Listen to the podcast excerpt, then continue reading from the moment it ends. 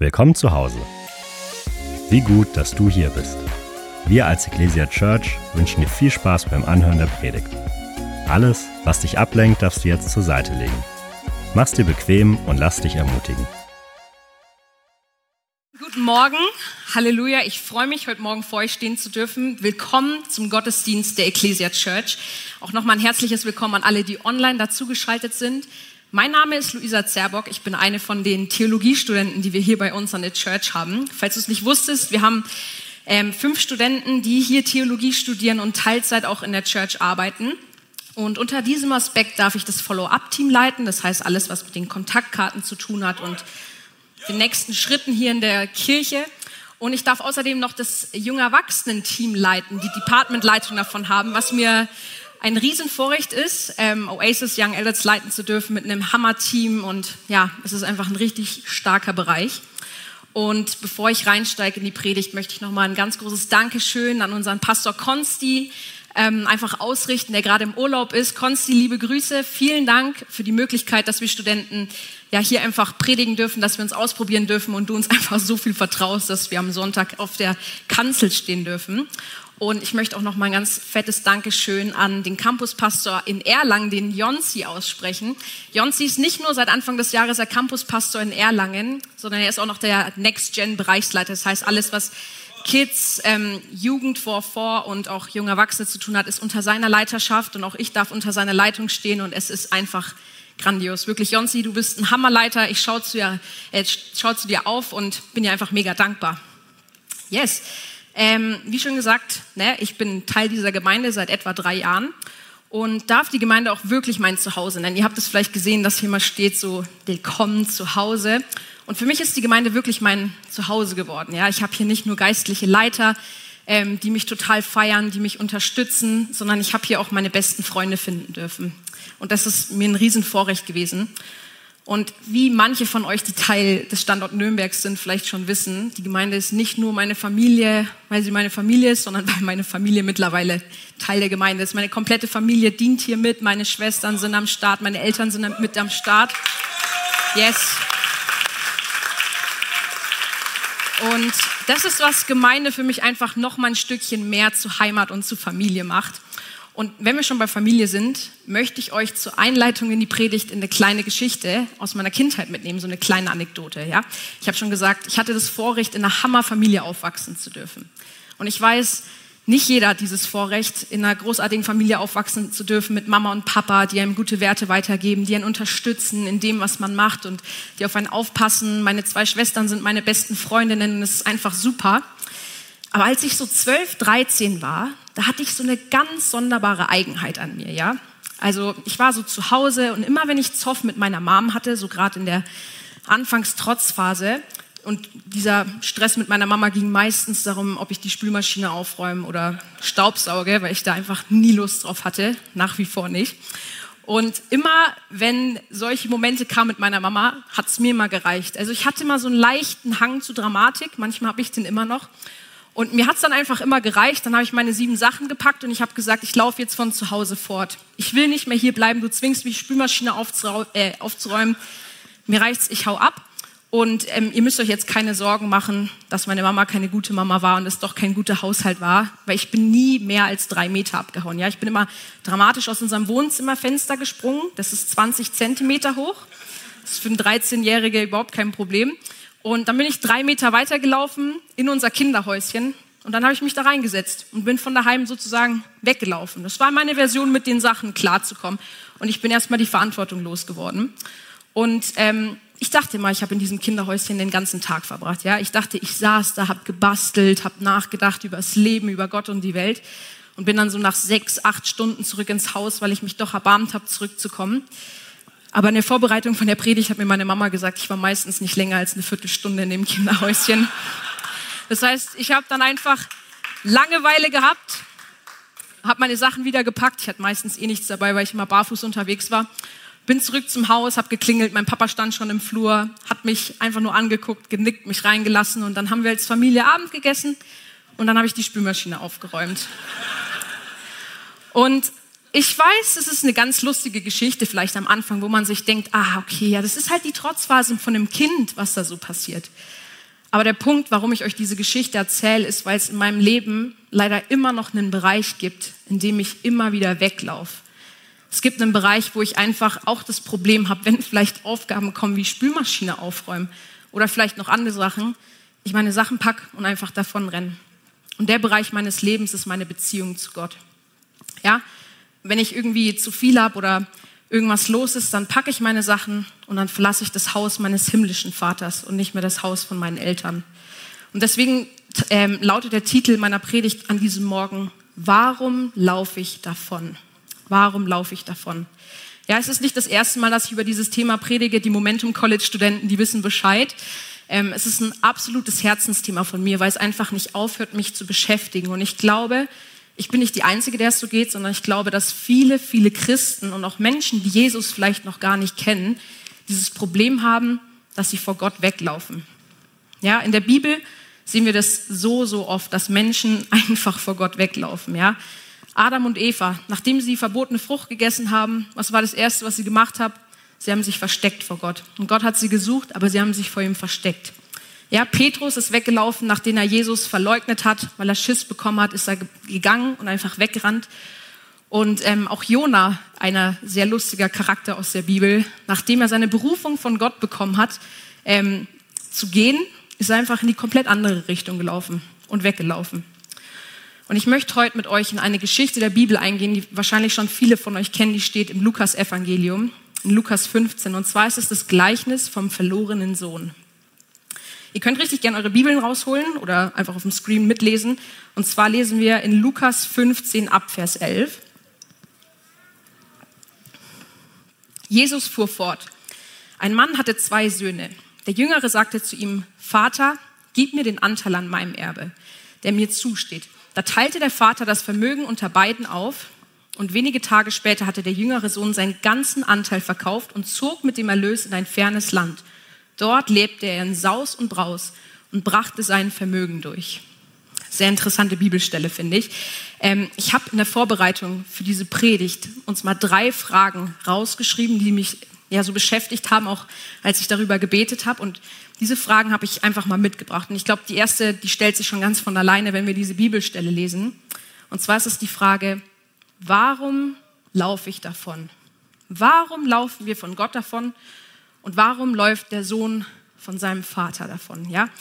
Zur Zeit des Gleichnisses, als Jesus das erzählt hat, da war es durchaus möglich, den Vater schon vor dem Tod zu fragen, ob man sein Erbe jetzt schon haben kann. Ja, das war, das war möglich, du konntest es machen.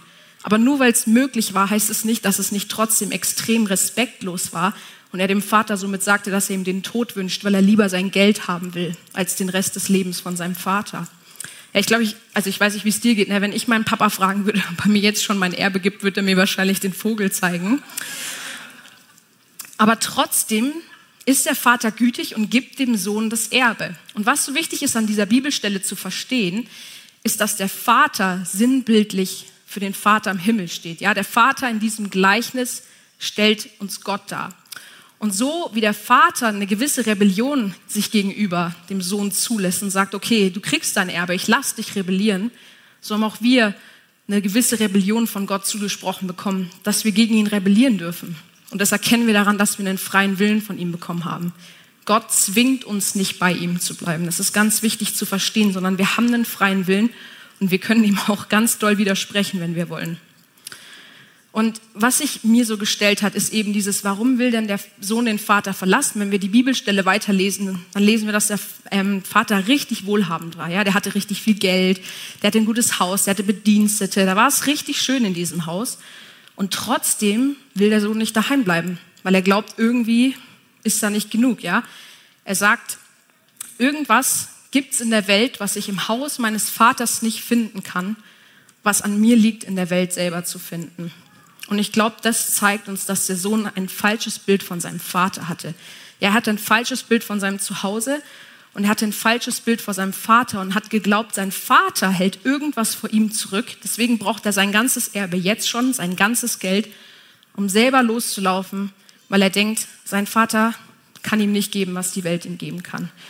Und ich glaube, das betrifft heute Morgen richtig viele von uns. Also ich weiß nicht, wie es dir geht, mir geht es auf jeden Fall so. Ne? Ich meine, Spoiler-Alarm, kein Vater auf dieser Welt kann perfekt sein. Es ist einfach nicht möglich, weil wir alle leben in einer gefallenen Welt, wo Verletzungen entstanden sind, wo wir selber Mangel haben, aus denen wir einfach manchmal nicht geben können. Und dann passiert es in unserer Vaterbeziehung, egal ob du den besten Vater auf der Welt hattest oder ob dein Vater dich komplett verlassen hat, dass es Dinge gibt, die dir dein Vater einfach nicht geben kann. Ja, in meinem eigenen Leben war es auch so, dass ich ja, vielleicht andere Art und Weise von Wertzuspruch gebraucht hätte von meinem Vater, aber die mir mein Papa nicht geben konnte, weil er es nicht besser wusste.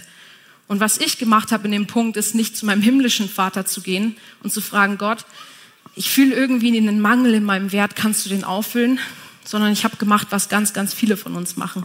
Ich habe geglaubt, dass so wie mein irdischer Papa ist und mir nicht alles geben kann, so kann es mir der Vater im Himmel auch nicht geben. Und deswegen liegt es an mir selber, loszugehen und diese Dinge selber zu suchen. Ja? Wir glauben, dass Gott was vor uns zurückhält, weil wir unseren himmlischen Vater auf ihn projizieren, äh, unseren irdischen Vater auf ihn projizieren und glauben, es liegt an uns, dass wir es selber finden müssen. Und ich will dir heute Morgen auch sagen, es ist nicht schlimm. Es ist schlimm, dass wir weglaufen vor Gott, aber es ist nicht schlimm, weil wir wissen es nicht besser. Wir wissen nicht besser, dass es einen Ort gibt, an dem wir eigentlich alles bekommen können, was unser Herz braucht, was unsere Seele braucht, was unsere Gedanken braucht. Und ich glaube, das ist der Punkt, wo wir immer wieder verloren gehen. Und dann kommen auf einmal diese ganzen Lügen und Zweifel rein. Ja, und ich glaube, dass der Sohn nicht nur gegangen ist, weil er es bei seinem Vater nicht schön genug fand und was, weil er was für ihn zurückhält, sondern dass er auch Probleme hatte wie ich mit der Spülmaschine früher und vielleicht viel anstrengende Arbeit machen musste auf dem Acker und auf die hatte er keine Lust und dann ist er gegangen, weil er sich dachte, in der Welt ist es doch sowieso viel einfacher und viel schöner. Ich bekomme das, was ich brauche, ich suche es mir selber und irgendwie ist es doch in der Welt auch leichter, als bei meinem Vater zu bleiben. Und ich finde, der Psalmist im Psalm 73 drückt es sehr passend aus. Und das ist so ein Psalm, der beschäftigt mich schon das ganze Jahr über. Im Psalm 73, Vers 2 bis 4 steht, ich aber wäre fast gestrauchelt.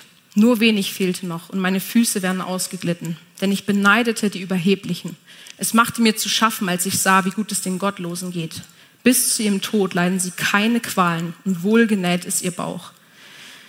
Ich glaube, der Psalm kann heutzutage vielleicht ein bisschen überspitzt sein für uns, wenn wir lesen, okay, ähm, wenn wir die Nachrichten hören, wissen wir ganz gewiss, dass es den Gottlosen nicht so gut geht, dass sie gar keine Qualen leiden und nie Hunger haben, sondern wir sehen, dass auch sie total viel Leid haben. Aber geht es uns nicht trotzdem manchmal so, dass wir uns denken, irgendwie haben es die Menschen ohne Gott doch so viel einfacher? Ist es nicht irgendwie so viel leichter, wenn wir Gott nicht folgen und auf einmal ist dieser Druck nicht mehr da, dass wir das Evangelium teilen müssen. Ja, wenn wir nicht bei Gott sind, ist diese Mühe nicht da, uns anzustrengen und einen Unterschied zu machen. Ja, es ist leichter, weil wir uns keine Sorgen mehr machen müssen, ob wir jetzt auf Arbeit und in der Schule mitlästern oder nicht. Es ist ja, es ist einfach einfacher. Ja, die Welt, die hat so einfach, die muss nicht darauf achten, wie viel Alkohol sie trinkt. Die können machen, was sie wollen. Das ist kein Problem. Ja, und irgendwie ist es doch von Gott getrennt zu sein, auch ganz entspannt manchmal, wenn man auf der Arbeit ist, einfach eine kleine Notlüge erzählen ohne schlechtes Gewissen, weil es einfach nur ein bisschen hilft, Alltagssituationen einfacher zu machen. Und ich weiß nicht, ob du dieses Gefühl kennst, aber vielleicht trifft dich das heute Morgen, dass du in deiner Gottesbeziehung auch das Gefühl hast, dass du was verpasst. Du hast das Gefühl, du verpasst was, wenn du bei Gott bist, wenn du im Haus Gottes bist, weil du guckst deine Freunde an, du guckst die Welt an, du guckst auf Social Media und denkst dir, ah, ist es da nicht irgendwie cooler? Ich meine, mir geht es selber manchmal so, dass ich mir so denke, ah, okay, Samstagabend, das wäre jetzt schon nice, irgendwie bis drei Uhr morgens Serien zu glotzen oder mit meinen Freunden Party zu machen, ohne an den nächsten Tag zu denken und nicht am nächsten Tag früh aufzustehen und im Gottesdienst zu dienen, was ein Privileg ist. Aber es sind trotzdem diese Gedanken, die immer wieder kommen. Und ich will mit euch darauf eingehen, was uns zu dieser Annahme führt, dass die Welt uns was geben kann, was Gott uns nicht geben kann. Ja, ich glaube, das ist die Lüge, dass wir bei Gott eben doch nicht alles bekommen. Und C.S. Lewis hat mal ein richtig treffendes Zitat gesagt. C.S. Lewis ist ein christlicher Autor und ich war mal so frei, ein Zitat von ihm ins Deutsche zu übersetzen. Und da hat er geschrieben, die Geschichte der Menschheit ist die lange, schreckliche Geschichte, in der der Mensch versucht, etwas anderes als Gott zu finden, das ihn glücklich macht. Ich finde, das ist ein ziemlich treffendes Zitat und auch ein echt hartes Zitat. Ja, wir verbringen so viel Zeit damit, in der Welt zu suchen nach Dingen, die uns glücklich machen, zu suchen dass wir immer mehr Anerkennung bekommen, dass wir immer mehr Liebe von anderen bekommen, dass wir bekommen, bekommen, bekommen und wir werden so habgierig und verstehen einfach nicht, dass wir bei Gott bereits schon alles bekommen haben, was unser Herz braucht. Und Jesus gibt uns dann eine ganz krasse Antwort auch drauf zu diesem Zitat von C.S. Lewis, und zwar in Lukas 12, Vers 15. Da steht, nehmt euch in Acht, hütet euch vor aller Habgier, denn das Leben eines Menschen hängt nicht von seinem Wohlstand ab. Und ich rede hier nicht von Besitztümern als Wohlstand, auch über Besitztümer als Wohlstand, ja, keine Frage, aber ich glaube, es geht doch so oft um diesen Wohlstand an geistlichen Besitztümern, den wir haben können. Wir gehen in die Welt raus und wir erwarten von den Menschen so viel. Wir wollen so viel von ihnen haben. Wir wollen Liebe, wir wollen Anerkennung und es wird einfach nie genug und wir werden so habgierig, mehr zu bekommen, mehr Gehalt von unserem Chef zu bekommen, weil wir es doch verdient haben, oder? Und wir suchen in der Welt nach dieser Erfüllung, aber wir werden einfach nur habsüchtig. Und ich glaube, der Punkt, warum es so wichtig ist, das zu verstehen, ist, weil ein habsüchtiger Mensch niemals zufrieden sein wird, egal wie viel er ansammelt. Und ein unzufriedenes Herz führt zu einem enttäuschenden Leben. Wie krass ist es? Es führt zu einem enttäuschenden Leben, wenn wir immer mehr und mehr haben wollen, weil wir nie zufrieden sein können. Und somit will ich zu Punkt zwei kommen, zur zweiten Frage. Der Sohn ist also von seinem Vater weggelaufen und so stellt sich uns wohl die Frage, was passiert, wenn ich davonlaufe? Ist es wirklich so schlimm, wenn ich davonlaufe? Der Sohn ist seiner habsüchtigen Natur nachgegangen, weil er auch geglaubt hat, dass er von seinem Vater eben nicht alles bekommen kann. Und der hatte echt eine gute Zeit am Anfang. Der hat sein Erbe eingesteckt, der hat es verkauft, der hat richtig Cash gemacht, der ist feiern gegangen, der hat sich eine Loge gebucht in den besten Clubs wahrscheinlich damals. Ähm, der hat in Saus und Braus gelebt, ja? Partys, Alkohol, Drogen, Prostituierte. Hört sich doch richtig toll an, oder? So nach einem richtig schön erfüllten Leben. Deswegen frage ich mich, wie geht es wohl mit ihm weiter? Und in Vers 14 bis 16 lesen wir, als er alles aufgebraucht hatte, wurde jenes Land von einer großen Hungersnot heimgesucht. Da geriet auch er in Schwierigkeiten. In seiner Not wandte er sich an einen Bürger des Landes und dieser schickte ihn zum Schweinehüten auf seine Felder. Er wäre froh gewesen, wenn er seinen Hunger mit den Schoten, die die Schweine fraßen, hätte stillen dürfen. Doch selbst davon wollte ihm keiner etwas geben. Ja, wir lesen, der Sohn ist weggelaufen von zu Hause, hatte erst eine gute Zeit und dann hat er sein ganzes Geld verloren. Eine Hungersnot kam übers Land, ja, und er hat richtig Hunger gehabt, weil er sich nichts zu essen kaufen konnte. Und die letzte Ausweg, der ihm geblieben ist, ist die Schweine zu hüten. Und ich weiß nicht, ob du dich mit Juden auskennst, aber der Junge war ein Jude und für Juden war es Sünde, sich mit Schweinen abzugeben, weil sie so dreckig waren. Das heißt, er musste das Äußerste von den äußersten Dingen tun, nachdem er von zu Hause weggelaufen ist. Nun, was zeigt uns diese Stelle? Und ich glaube, das ist jetzt ein ganz, ganz relevanter Punkt für dieses Gleichnis. Ich glaube, wir müssen darauf gucken, dass, nach, dass der Sohn weggelaufen ist und all diese Dinge passiert sind, weil er nicht mehr dem Herzen des Vaters für sein Leben gefolgt ist, sondern weil er seinem eigenen Herzen gefolgt ist. Und ich weiß, das ist jetzt ein richtig kontroverses Statement, das hier einfach rauszusagen. Aber ich glaube, es ist nicht gut, wenn wir unserem eigenen Herzen folgen. Ja, ich meine, der Satz ist heutzutage gängiger denn je. So, ne? Wir sagen, folg deinem eigenen Herzen, follow your heart, live your dreams, you only live once. Mach doch, was du willst, verwirkliche dich selber. Ist doch super. Aber wir sagen das so schnell und vergessen, dass Jesus das nie gesagt hat. Jesus hat nie gesagt, folge deinem Herzen, sondern er hat was ganz Gegenteiliges gesagt. Und das lesen wir in der Bibel in Jeremia 9, äh, 17, Vers 9. Äh, 17, Vers 9. Überaus trügerisch ist das Herz und bösartig. Wer kann es ergründen? Die Bibel sagt uns, dass das Herz überaus trügerisch ist und dass es bösartig ist und dass wir es nicht ergründen können. Ich weiß, das ist was richtig Hartes zu sagen, aber ich glaube, wenn wir die Bibel als den Maßstab unseres Lebens nehmen, dann müssen wir ernst nehmen, was die Bibel über unser Herz sagt. Weil wir sehen hier, was der Sohn gemacht hat. Er ist losgegangen, um seinem Herzen zu folgen. Der dachte sich nicht, ich folge dem Herzen meines Vaters, er weiß, was gut für mich ist, sondern er hat sich gedacht, ich folge meinem eigenen Herzen und ich verwirkliche mich selber. Der Sohn ist losgegangen, um sich selbst zu finden, aber dabei hat er sich selber verloren. Der Sohn dachte, indem er den Vater verlässt, ist er frei, aber er war nicht wirklich frei. Und ich glaube, das ist auch, was vielen von uns passiert. Ich weiß nicht heute Morgen, an welchem Punkt du stehst, wie du dich gerade fühlst und wieso du vielleicht vom Vater weggelaufen bist oder wieso du manchmal das Gefühl hast, du musst den Vater verlassen. Aber ich glaube, manchmal glauben wir, wir könnten eine neue Form von Freiheit finden, wenn wir nicht mehr bei Gott sind. Aber dabei verlieren wir uns selber.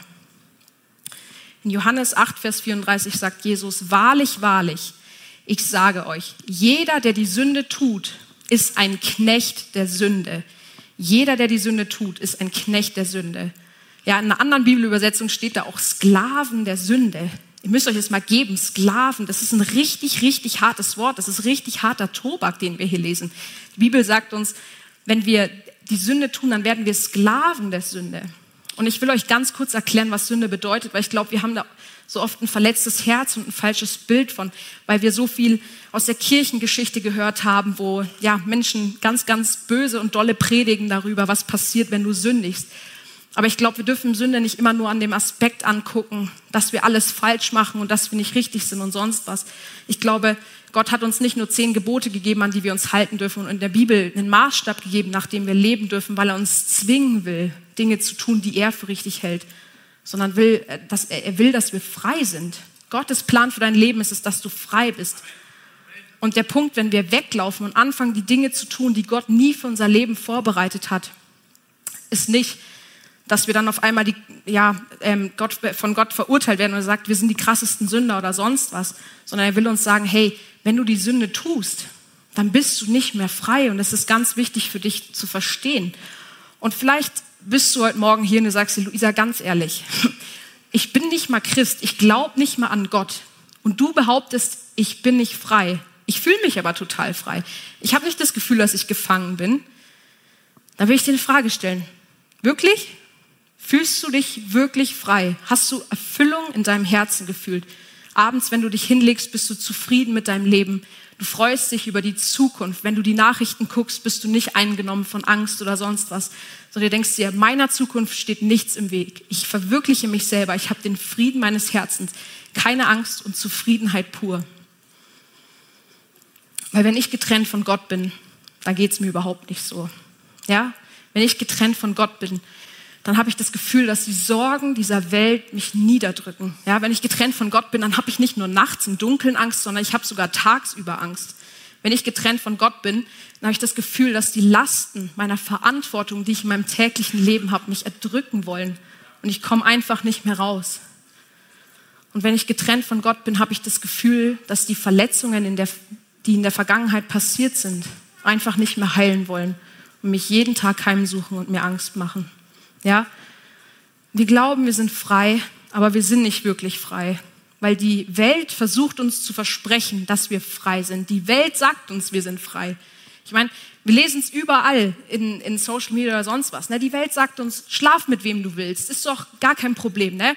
Geh aus, mach was du willst, mach Party, feier, trink Alkohol, nimm Drogen, tu was immer du willst. Aber fühlst du dich dadurch wirklich frei?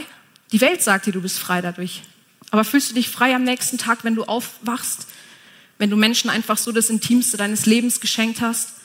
Wenn du einen Kater hast und dich dafür schämst, was du zu deinen Freunden in der letzten Nacht gesagt hast? Leute, ich will euch hier nicht verurteilen. Ich war da selber, ja, an dem Punkt. Ich war selber an dem Punkt, wo ich dachte, ich muss raus in die Welt, ich muss Party machen, ich muss trinken, das macht mehr Spaß, weil wenn ich bei Gott bin, muss ich mich an irgendwelche Sachen halten. Aber alles, was ich gemacht habe, ist mich selbst zu verlieren. Und das Krasse ist, die Bibel sagt uns sogar, dass wir gefangen sind, wenn wir das machen. Die Bibel sagt uns, dass wir gefangen sind, wenn wir solche Sachen machen. Ja, der Teufel ist der Vater der Lügen, wie die Bibel uns das erklärt. Er verdreht die Dinge.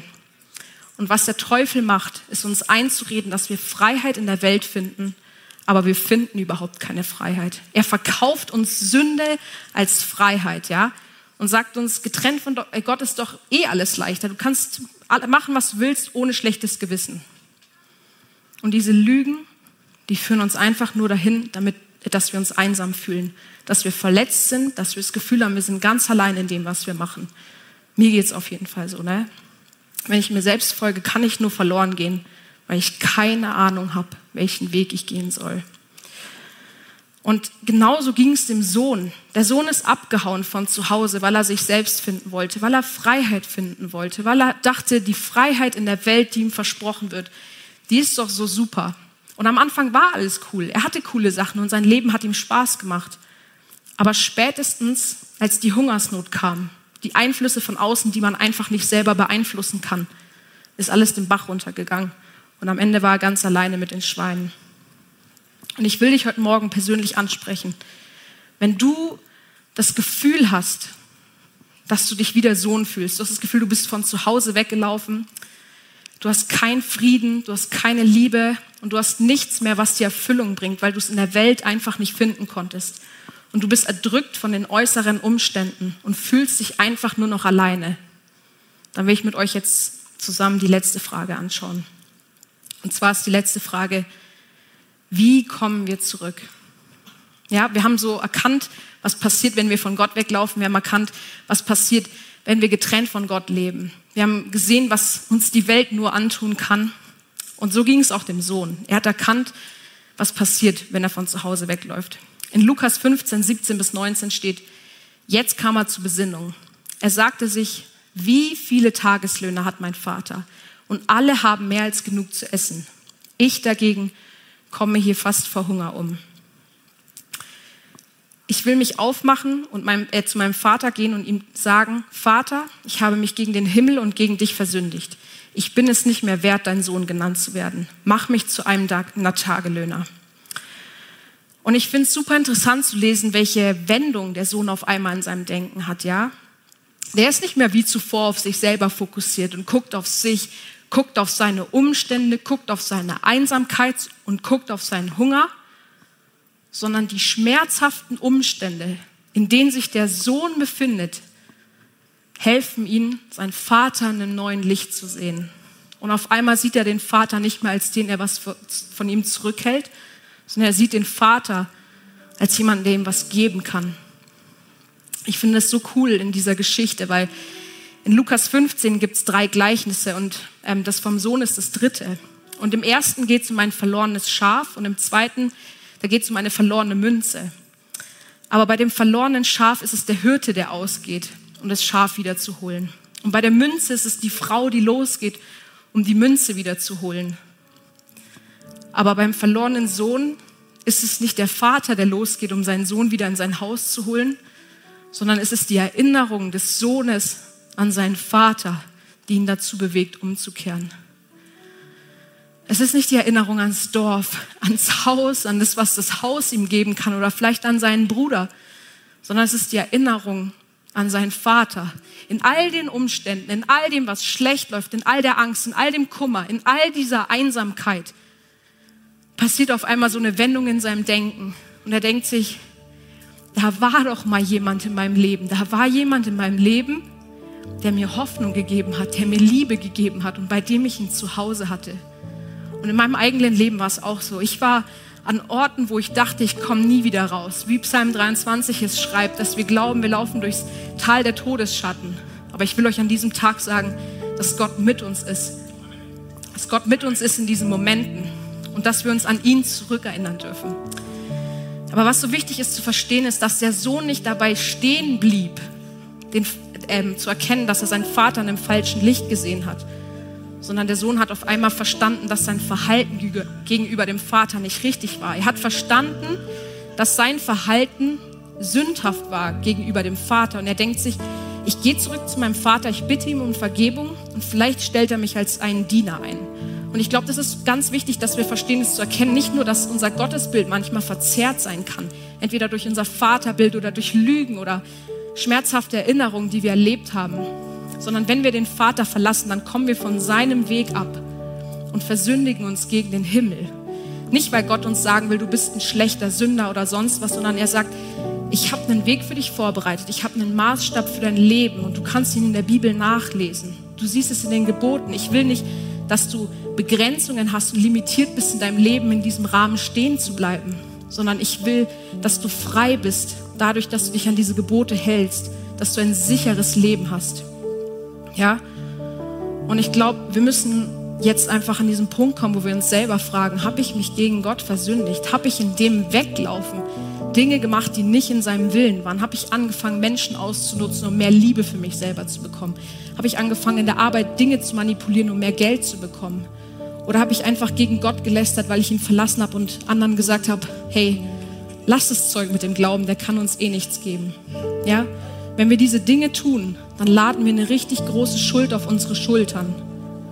Und das hat auch der Sohn erkannt. In Sprüche 28, Vers 13 steht, wer seine Schuld verheimlicht, dem wird es nicht gelingen. Wer aber bekennt und lässt, der wird Barmherzigkeit erlangen. Wer seine Schuld bekennt und wer sie lässt, der wird von Gott Barmherzigkeit erlangen. Und ich glaube, manchmal ist es so schwer zu verstehen, weil bist du schon mal zu deinem menschlichen Papa gegangen und du hast gesagt, Papa, tut mir leid, dass ich weggelaufen bin. Tut mir leid, dass ich dies oder jenes gemacht habe. Und dein Vater hat dich angeschrien oder er hat dich verurteilt oder er hat dich nicht angenommen und er war sauer auf dich und hat das Gefühl, egal was du machst, du kommst nicht mehr zurück zu ihm. Dann will ich dir sagen, das ist nicht Gott der Vater. Das sind vielleicht die Dinge, die dein Papa hier auf der Erde gemacht hat, aber es ist nicht, wie Gott mit dir umgeht. Gott hat Vergebung für dich. Und das lesen wir im Psalm 103. Denn so hoch der Himmel über die Erde ist, so groß ist seine Gnade über denen, die ihn fürchten. Sofern der Osten ist vom Westen, hat er unsere Übertretungen von uns entfernt. Wie sich ein Vater über sein Kind erbarmt, so erbarmt sich der Herr über welche, die ihn fürchten. Gott ist kein böser Richter, sondern Gott ist ein liebender Vater. Also wie kommen wir zurück zum Vater? Indem wir unsere Sünde bekennen indem wir der Sünde den Rücken zukehren und indem wir den Vater um Vergebung bitten und diese annehmen. Wir kommen jetzt zum Schluss der Predigt und ich möchte euch einfach vorlesen, wie es auch für den Sohn ausging im Gleichnis. So machte er sich auf den Weg zu seinem Vater. Dieser sah ihn schon vom Weiten kommen. Voller Mitleid lief er ihm entgegen, fiel ihm um den Hals und küsste ihn. Vater, sagte der Sohn zu ihm, ich habe mich gegen den Himmel und gegen dich versündigt. Ich bin es nicht mehr wert, dein Sohn genannt zu werden. Doch der Vater befahl seinen Dienern, schnell, holt das beste Gewand und zieht es ihm an, steckt ihm einen Ring an den Finger und bringt ihm ein paar Sandalen, holt das Mastkalb und schlachtet es. Wir wollen ein Fest feiern und fröhlich sein. Denn mein Sohn war tot und nun lebt er wieder. Er war verloren und nun ist er wiedergefunden. Und sie begann zu feiern. Ich finde es so stark, weil wir sehen einfach in diesem Moment, was passiert, wenn wir Gott um Vergebung bitten. Der Vater rennt schon auf den Sohn zu. Es ist nicht so, dass wir auf, auf, ja, auf unseren Knien ankriechen vor Gott und sagen, es tut uns leid und in drei Wochen meldet er sich und sagt, wir können vielleicht in einem Monat nochmal drüber reden, ob ich dir vergebe. Sondern der Vater rennt dir schon entgegen mit seinen offenen Armen und umarmt dich und will dir sagen, du warst verloren, aber jetzt bist du wieder da. Ich liebe dich und ich freue mich, dass du wieder da bist. Ja, und es muss so schön gewesen sein für den Sohn. Die haben eine Party geschmissen, als hätte er Geburtstag gehabt. Und er durfte als Sohn zurückkommen und nicht als Diener, wie er am Anfang dachte. Und wisst ihr, was mich an der Stelle so stark bewegt? Es ist nicht nur, dass der Sohn als Sohn zurückkommen durfte, nicht als Diener und dass sie eine Party geschmissen haben und der richtig coole neue Klamotten von seinem Papa bekommen hat, sondern dass der Vater auf den Sohn zurennt. Und ich weiß nicht, ob du dich mit der jüdischen Kultur auskennst und mit den Gesetzen, die im Judentum geherrscht haben. Aber in der Zeit, wo Jesus dieses Gleichnis erzählt, war es so, dass wenn ein Sohn Schande über die Familie bringt, bringt er somit Schande über das ganze Dorf. Ja, stell es mal vor, du lügst deinen Papa an, rennst weg und sagst, ich habe keinen Bock mehr auf zu Hause und auf einmal hasst dich dein ganzes Heimatdorf. Das ist schon verrückt. Und es ist nicht nur dafür stehen, also da stehen geblieben, dass das ganze Dorf, also er Schande über das ganze Dorf gebracht hat, sondern durch diese Schande hatte das Dorf durch dieses Gesetz in 5. Mose 21 das Recht, den Sohn zu töten, wenn er wieder nach Hause kommt. Stell dir das mal vor. Die hatten das Recht, dass wenn der Sohn heimkommt, ihn zu steinigen. Und das ist, was mich an dieser Bibelstelle so bewegt. Ja, der Sohn kam nach Hause und er wusste, mich erwartet hier wahrscheinlich der Tod oder ich werde der Diener von meinem Vater. Und die Dorfbewohner standen wahrscheinlich schon mit Steinen an der Straße und haben ihn von weite gesehen und sich gedacht, da ist er doch, der Verräter, oder? Ich habe meinen Stein schon bereit. Und der Vater guckt in die Ferne und erkennt seinen Sohn. Und vielleicht hat er schon am Straßenrand einen von den Dorfbewohnern gesehen mit einem Stein in der Hand und dachte sich so, oh je. Und dann hat der Vater gemacht, was für einen jüdischen Mann einfach sich nicht gehört hat. Und er hat angefangen zu rennen. Ja, Männer in dem Alter, die sind nicht gerannt. Und der Vater ist losgerannt, um seinen Sohn in die Arme zu nehmen. Nicht nur, weil er ihn so vermisst hat und weil er ihn so liebt, sondern weil er seinen Sohn vor dem Tod bewahren wollte. Der Vater dachte sich, vielleicht sehen sie mich und halten dann auf, weil sie mich nicht treffen wollen. Aber selbst wenn sie die Steine werfen, sind meine Arme um meinen Jungen herumgeschlungen und sie werden nicht meinen Sohn, sondern mich treffen. Ja, der Vater gibt sein Leben, damit sein verlorener Sohn wieder nach Hause kommen kann. Und ich glaube, das ist kein Zufall, dass Jesus dieses Gleichnis den Jüngern erzählt vor seinem Tod, sondern dass es ganz gewiss gewollt so war, weil es uns die Geschichte vom Kreuz erzählt. Ja, wir haben einen freien Willen von Gott bekommen. Wir durften machen, was wir wollen und wir haben gegen Gott rebelliert. Und dadurch haben wir Sünde auf unsere Schulter geladen. Und was hat Gott gemacht? Gott hat sich nicht gesagt, diese Sünder, ich bin weg hier und erschafft mir eine neue Welt, wo es, wo es so nicht zugeht, sondern Gott hat gesagt, okay, dann schicke ich jetzt meinen geliebten Sohn, damit er ans Kreuz geht, für dich und für mich und die ganze Schuld trägt, damit nicht uns der Tod der Schuld trifft, sondern Jesus hat diese Schuld von uns genommen. Und Jesus hat somit den Weg zum Vater frei gemacht. Ja, durch Jesus haben wir freien Zugang zu Gott, dem Vater, zu kommen. Aber durch Jesus haben wir auch freien Zugang zurück zum Vater zu kommen. Und ich will am Ende der Predigt einfach noch mal kurz mir die Zeit nehmen, zwei Gebete zu sprechen. Ich will einfach euch segnen und danach möchte ich noch einfach zu all denen sprechen, die Jesus vielleicht noch nicht kennen. Jesus, ich danke dir einfach so sehr, dass wir heute Morgen hier sein dürfen, dass wir in deinem Haus sein dürfen, dass wir deine Wahrheit hören dürfen, Herr. Und Jesus, ich bete, dass überall da, wo Menschen von zu Hause weggelaufen sind, wo sie das Gefühl hatten, sie haben den Vater verlassen, weil sie ein falsches Bild von dir hatten, wo sie Angst haben, nicht zurückkommen zu können in dein Haus. Herr, da bete ich, dass du kommst mit deiner Wahrheit, dass du einziehst in ihre Herzen, dass du ihnen deine Wahrheit zusprichst und dass du ihnen neu sagst, sie dürfen zurückkommen, dass du ihnen neu diese Vergebung aussprichst, Herr, und sie zurück in dein Haus kommen dürfen, Jesus. Yes, und ihr dürft richtig gern eure Augen einfach geschlossen halten. Ich glaube, das hilft uns immer, uns einfach ganz doll auf Jesus zu fokussieren in diesem Moment. Und ich will eine Personengruppe ansprechen. Wenn du heute Morgen hier bist oder auch online zuschaust und du sagst, Luisa, das ist eine schöne Geschichte, die du da erzählt hast, aber ich kenne diesen Jesus nicht. Ich habe ihn vielleicht mal gehört oder sonst was, aber ich kenne ihn nicht. Aber dein Herz schlägt auf einmal ein bisschen lauter jetzt.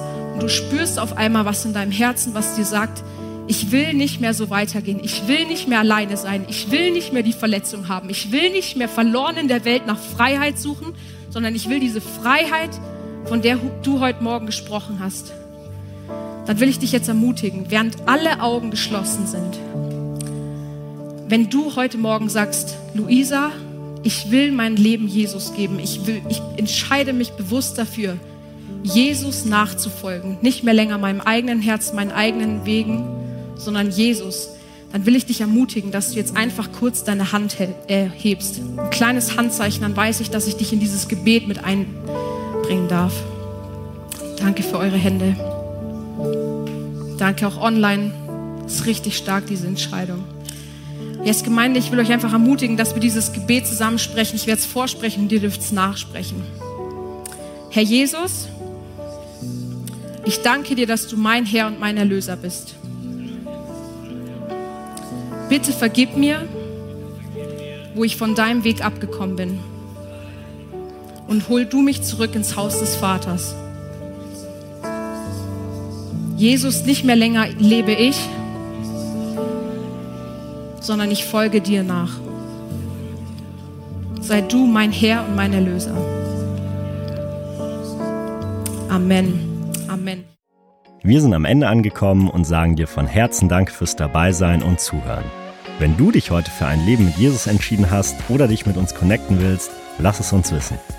Auf www.eglesia.church findest du alle Infos, wie zum Beispiel unsere Kontaktkarte oder auch, wie du vor Ort mit am Start sein kannst.